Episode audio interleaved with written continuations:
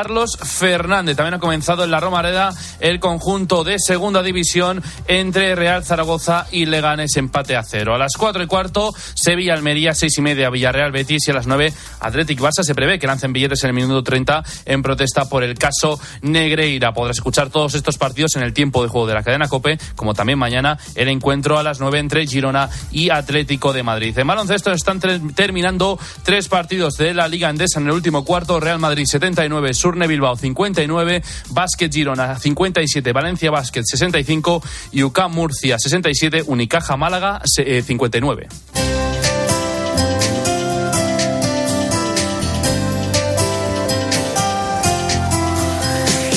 y en el espejo de hoy, la historia que nos cuentas, Álvaro Real, ¿qué tal? Buenas tardes. Buenas tardes, es la de atleta a misionera. Pues sí, mira, María del Pino Rodríguez de Rivera, Mapi, siempre fue una gran atleta, bueno, sigue siéndolo. De pequeña practicó gimnasia deportiva y saltos de trampolín. Luego estudió Derecho y fue viviendo la vida, ya sabes, fiestas, vida nocturna, pero no era feliz. Algo pasaba.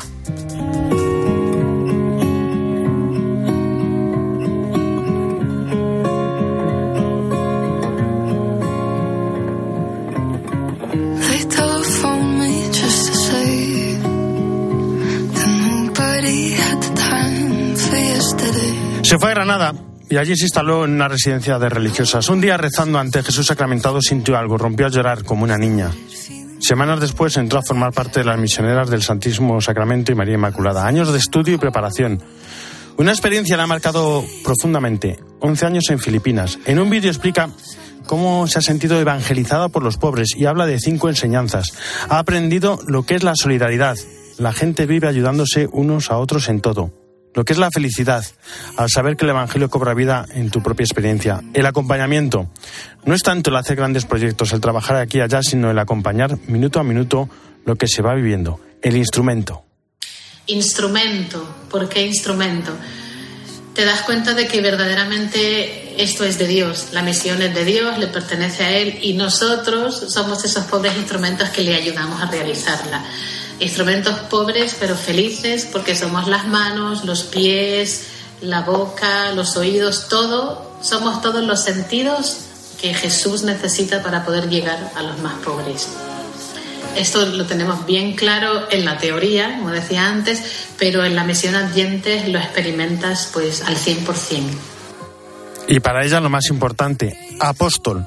Dice, Primero somos apóstoles, primero somos con Jesús, vivimos con Jesús, aprendemos de Él y luego hacemos la misión, pero desde lo que Él nos ha enseñado.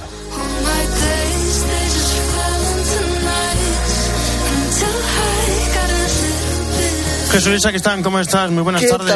ya estamos en el tercero. Pues ya estamos en el tercer domingo del Cuaresma, donde hoy empezamos propiamente, digamos, los evangelios en cada domingo propios de este ciclo, que es el ciclo bautismal porque este domingo, como decíamos ayer, es Cristo agua viva con el Evangelio de la Samaritana. ¿Qué tenemos a lo largo de esta semana? Bueno, pues nos vamos a centrar en santos como Santa Matilde, que fue reina, además en la zona de Habsburgo, y que además fue una mujer entregada. Luego después tenemos a San Raimundo de Fitero el día 15, y ese mismo día también tenemos a Santa Luisa de María. No olvidemos la mujer religiosa que fundó, auspiciada por San Vicente de Paul, las hijas de la caridad. Y luego después, puesto que hablamos de apóstoles, el día 17 tenemos también un apóstol, en este caso el apóstol de Irlanda, que es San Patricio, al que también se le tiene lógicamente gran devoción allí, porque fue su patrón como de nosotros es Santiago, de Europa, San Benito, pues San Patricio, el pionero en el mundo anglosajón y en Irlanda.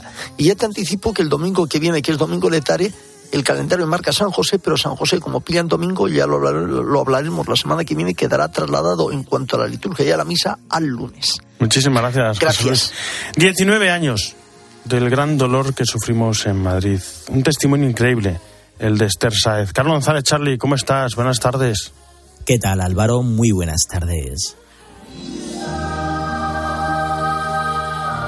El día 11 de marzo de 2004 Cogí el tren como siempre. Yo estaba en el vagón de la bomba, suficientemente cerca como para que mm, se me abrasara la cabeza por detrás, estallaran mis pulmones, se me quemaran los alveolos. Bueno, me reventé por dentro porque hasta la arteria hepática se me seccionó. El camino de la vida no siempre es fácil. Vivir nos enseña que la felicidad no se alcanza mediante la inexistencia de problemas, sino haciendo frente a las piedras que rasgan la piel, el corazón y la garganta. Había al lado mío un, chico joven y estaba muerto. Me tuvieron que sacar, tenía muchísimo dolor, estaba abrasada y además no podía respirar. Me dejaron en el suelo y estuvieron conmigo hasta que llegaron las asistencias. Pero hay una persona que estuvo a mi lado diciéndome todo el rato, tú tranquila, que vas a salir de esto.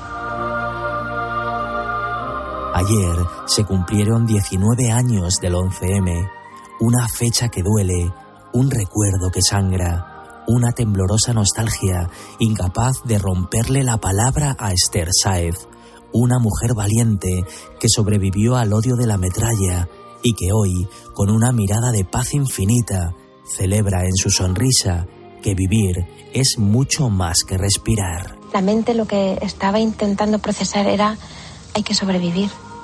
Tuvieron que operar a las 48 horas. Hice tres paros cardíacos esa noche porque, bueno, lo normal es que no estuviera aquí, médicamente hablando. 40 días en la UCI, 11 cirugías por todo el cuerpo, una incapacidad permanente absoluta para cualquier trabajo, medicación crónica y una infinidad de dolores no le quitan la alegría a Esther. No pueden, aunque intenten revolver su alma, porque su fe hace poesía los rincones más tenebrosos de esta tierra. Tuve que aprender a hablar, tuve que eh, empezar a andar otra vez, tuve que empezar a hacer ejercicios de memoria porque, aunque sea duro decirlo, pero hasta se me olvidó que tenía hijos.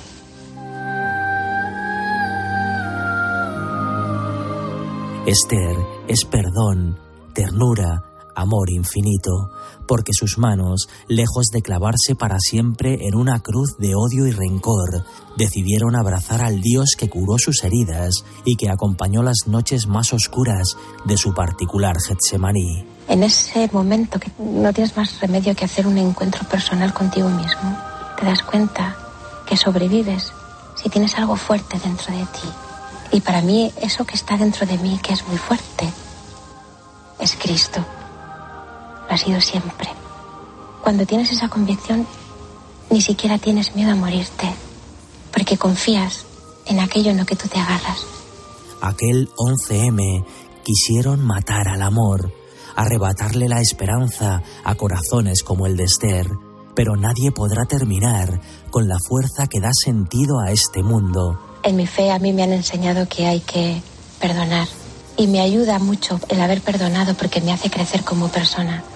Y mientras siga habiendo miradas forjadas en un amor que se hizo hombre, que se dejó matar y que resucitó para encarnarse en otras vidas, seguirán haciendo Dios, bajo el barro, en medio de la enfermedad y en la sonrisa de quien vive feliz, a pesar del dolor, cuando pronuncia tiernamente su nombre con mis limitaciones y con muchísimas cosas. Pero eso no me quita la sonrisa, porque con una sonrisa se puede cambiar. Y quiero cambiar el mundo. Y se puede cambiar. Muchísimas gracias, Charlie. Las dos y trece, no era menos en Canarias. Nos vamos a Roma. Eva Fernández, ¿cómo estás? Buenas tardes. Muy buenas tardes, Álvaro. Bueno, vamos con el Angelus de hoy del Papa. Habló del Evangelio, como no. Eva, ¿Cuántas veces dijo el Papa, dame de beber? bueno, pues eh, siete, siete exactamente, porque eh, al hablar de este Evangelio tan precioso de hoy de la Samaritana, el Papa decía que, necesitamos calmar nuestra sed de Dios y Él también tiene sed de nosotros, de nuestro amor, y, y hace con nosotros como con la Samaritana, se acerca a nuestra vida cotidiana, comparte nuestra sed, nos promete el agua viva que hace brotar en nosotros la vida eterna. Y esas dos palabras, dame de beber, que tanto ha repetido el Papa, no son solo eh, una petición de Jesús a la samaritana, sino un llamamiento eh, con el que Jesús nos pide que nos hagamos también cargo de la sed de los demás. Somos capaces de capire la sed. Somos capaces de comprender la sed de los demás, la sed de la gente, la sed de tantos en mi familia, en mi barrio. Hoy podemos preguntarnos, ¿tengo sed de Dios y me doy cuenta de que necesito su amor como el agua para vivir? Y yo, que tengo sed, ¿me preocupo también de la sed de los demás?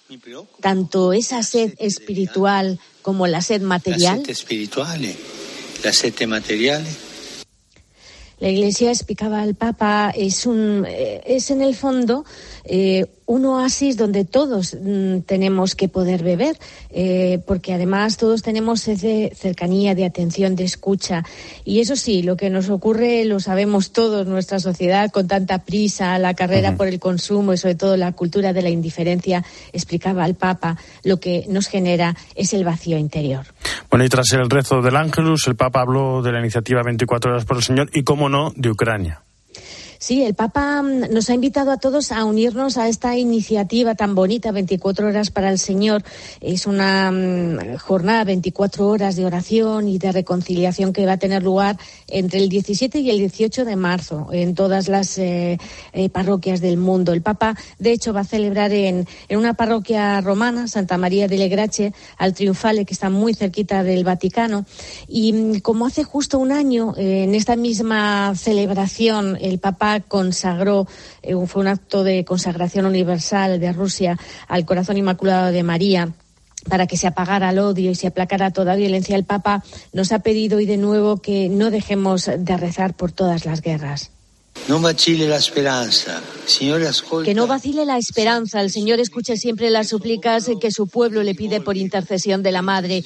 Permanezcamos unidos en la fe y en la solidaridad con nuestros hermanos que sufren a causa de la guerra. Sobre todo, no nos olvidemos del martirizado pueblo de Ucrania. Pues esto, ya tenemos también deberes. Eh, no nos olvidemos el próximo viernes esta iniciativa de 24 horas para el Señor.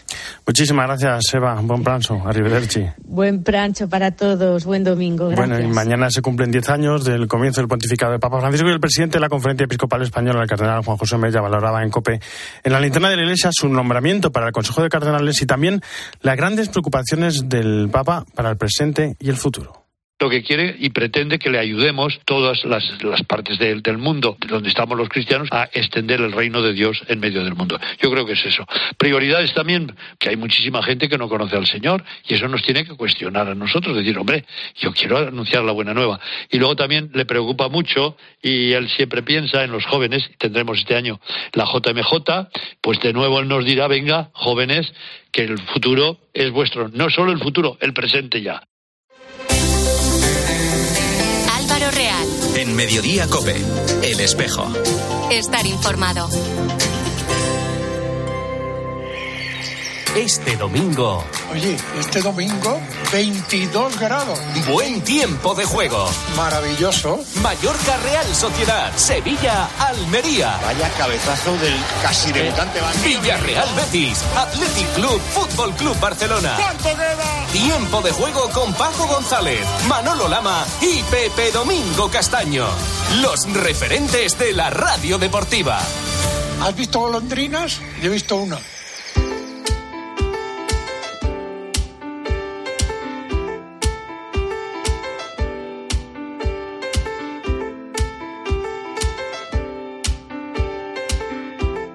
Mediodía Cope, El Espejo.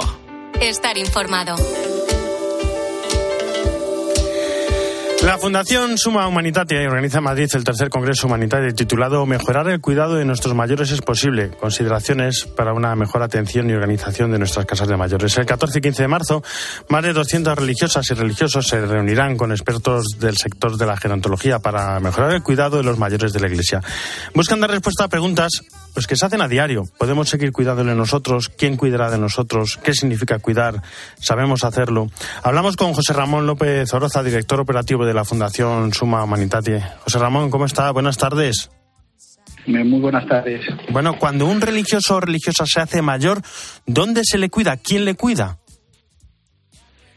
Bueno, los religiosos, por norma general, eh, tienen unas estructuras que no dejan de ser sus propias comunidades, donde atienden a los religiosos que ya van eh, ofreciendo alguna necesidad de cuidado y de dependencia.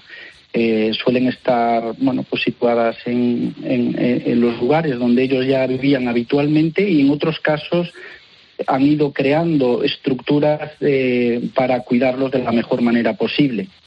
Si los años de la pandemia fueron difíciles en los centros de mayores, imagino que también en aquellos lugares ¿no? donde se cuidan los religiosos mayores, a los hermanos y las hermanas, ¿verdad? Pues igualmente, han sido años muy duros, eh, con mucha tristeza y con mucho dolor, pero también con mucha esperanza, ¿no? Porque al final también de estos momentos de donde se ha bueno palpado de, lleno la soledad y, el y, el mirar cara a cara a la muerte, pues también se ve, pues ahí que brotan, ¿no? Eh, brotes nuevos de, también de esperanza, de ilusión, de, de ver el futuro eh, pues desde otra perspectiva, ¿no? Y también donde la fe, eh, pues que ellos afrontan a diario, ¿no? Pues también se ve reflejado pues con los cuidadores, con, ellos mismos. Bueno, viendo el programa veo que, por ejemplo, la conferencia inaugural del Congreso, eh, Abrir la puerta a la comprensión de la ternura de Dios, nuestros mayores maestros y mendigos, la va a realizar Monseñor Arturo Ross, obispo auxiliar de Valencia. Y veo que también os hacéis una, una pregunta importante, ¿no? Que quizás ¿quién va a cuidar de nosotros? Claro, eh, sin duda eh, el Congreso lo que intenta dar respuestas son a preguntas que los propios religiosos nos hacen a diario, ¿no? En, estas estructuras donde nosotros nos dedicamos eh, a, cuidarlos, ¿no? Y, bueno, pues no deja de ser llamativo, pero es lógico y todos sabemos que el envejecimiento de la vida consagrada es una realidad cada vez las congregaciones tienen menos medios, menos, recursos humanos propios para, para cuidar a sus propios religiosos y religiosas mayores y ya desde hace muchos años tienen que ir tirando de laicos y laicas que les ayuden en este cuidado. ¿no? Eh, bueno, es una pregunta que está ahí, eh, que va además en paralelo con otras, eh, como, bueno, tendremos recursos suficientes para, para atender estas necesidades que nos van brotando en el día a día. Y bueno, a esto intentaremos dar respuesta ¿no? en el Congreso de una manera sencilla. Veo que, por ejemplo, en, la ponencia en la que, en la que participa vas a hablar de la, de la organización de las comunidades ¿no? para cuidar de los mayores. ¿Hace falta reformar, cambiar las comunidades tal y como están estructuradas? Bueno, para atender a los, a los enfermos, para atender a personas mayores, eh, sean religiosos o no lo sean, hacen falta estructuras adecuadas, ¿no? Esto es algo que, bueno, no, viene de ahora, viene también de lejos, pero, pero cada vez se hace más acuciante esa necesidad de adaptar las estructuras eh, para poder cuidar y atender de la mejor manera posible. Hay casas, eh, comunidades situadas en lugares que han sido eh, hace muchos años y por lo tanto tienen pues sus limitaciones arquitectónicas, por ejemplo, o eh, espacios poco poco amplios para, para poder atender de una mejor manera, una forma más cómoda quizás, con, con medios eh, pues adecuados y, bueno, esto desde luego que en algunos casos hay que adaptarlo. El Congreso, hay que decirlo, es gratuito. ¿Verdad? Para religiosos y religiosas. Eh, cualquiera puede asistir, hay que apuntarse, ¿qué hay que hacer? Sí, bueno, a estas alturas eh, la inscripción ya está cerrada, las previsiones se han desbordado porque en prácticamente en tres semanas ya teníamos las 200 plazas del auditorio eh, completas y bueno, son religiosos, religiosas sobre todo y también pues algún, algunos miembros de institutos seculares eh, los que van a participar en este congreso. Porque la Fundación Suma Humanitate precisamente está para, para ayudar ¿no? a, la, vida religiosa. Nacimos eh, en el año 2006 con esa vocación, ¿no? con la vocación de eh, atender todas aquellas necesidades que la Iglesia nos, nos fuese pidiendo a lo largo de los años. ¿no? llevamos casi 17 años de, andadura y en estos 17 años siempre hemos dado respuesta pues todas aquellas congregaciones masculinas, femeninas, eh, institutos eh, o obispados que han acudido a nosotros pidiéndonos ayuda. Pues 14-15 de marzo, decíamos en Madrid, más información en fundacionhumanitate.org. José Ramón López Oroza, muchísimas gracias por estar con nosotros y por esta labor que hacéis en favor de los religiosos. Pues muchas gracias a vosotros por el interés y muchas gracias. Nos vamos, Hispanoamérica. Suéltalo, malo y déjalo correr. Óyeme, ponte en talla y vámonos de aquí para el cielo.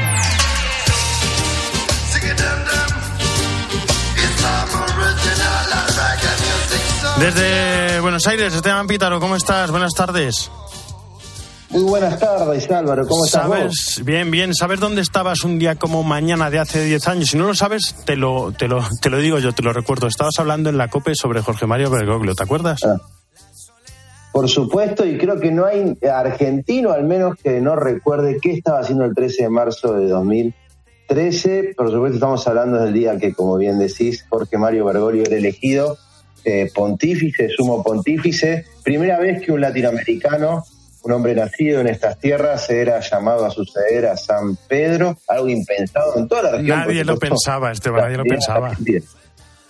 Nadie lo pensaba, increíble, y por eso realmente muchísimos actos estos días. También muchas entrevistas del Papa a medios argentinos, de esas que lideran los dueños de los medios. Recomiendo especialmente una que concedió al diario Perfil, que fue publicada hoy, muy extensa, eh, llevada adelante por Jorge Fontevecchia. Una serena entrevista de dos horas, completa, muy orientada a cuestiones filosóficas y teológicas, más que a las cuestiones políticas sobre las que suele ser abordado el Papa en entrevistas, aunque por supuesto también hubo de estas algunas con precisiones muy importantes, particularmente una que concedió al portal Infobae cuando se le interrogó al Papa sobre Nicaragua y Daniel Ortega, expresó el Papa, con mucho respeto no me queda otra que pensar en un desequilibrio de la persona que dirige, en este caso se refiere a Daniel Ortega.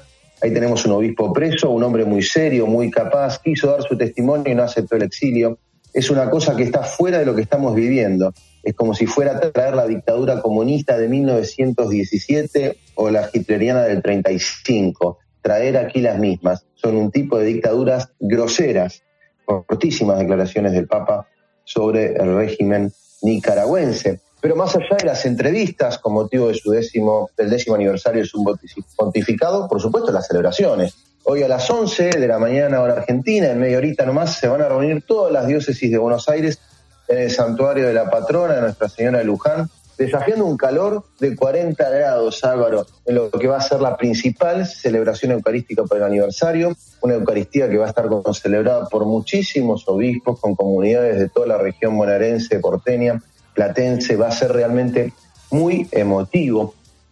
También hubo un acto en Luján que marcó el final de la peregrinación por los 15 años de los hogares de Cristo, una obra para ayudar a jóvenes a salir de las adicciones, promovida por Francisco en Buenos Aires antes de su elección, una peregrinación que llevó a la Virgen de Luján por todo el país para cerrar en torno a esta celebración por los 10 años de su pontificado. Participó incluso el presidente de la Nación, Alberto Fernández, y tantos referentes tanto del gobierno como de la oposición y todo el espectro político argentino. Mañana lunes, día formal de este décimo aniversario, 13 de marzo. El epicentro va a ser cada una de las catedrales en las diócesis, muchos colegios, muchas comunidades religiosas también abriendo las puertas para celebrar muy especialmente esta jornada y también una jornada de oración interreligiosa convocada por el episcopado en acción de gracias por estos 10 años de pontificado en la cual van a participar referentes de los distintos credos.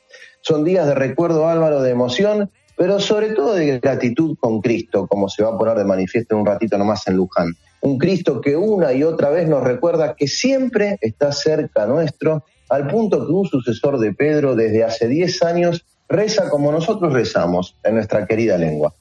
Esteban Pítaro, un fuerte abrazo. Hasta la semana que viene. Un abrazo grande.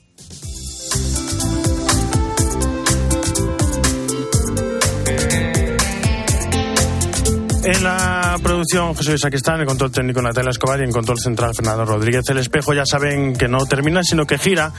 Y ahora nuestro reflejo se abre hacia Mediodía Cope con toda la información nacional e internacional que nos trae Iván Alonso. Iván, buenas tardes de nuevo. ¿Qué tal? Buenas tardes de nuevo, Álvaro. Sabes que hay novedades en el caso Negreira, ¿no? ¿Qué ha pasado? Se ha personado el Real Madrid como acusación particular en ese como caso conocido ya por todos como caso Barçagate. Vamos a contar en qué consiste esa acusación particular y también, bueno, qué significa eso, qué supone.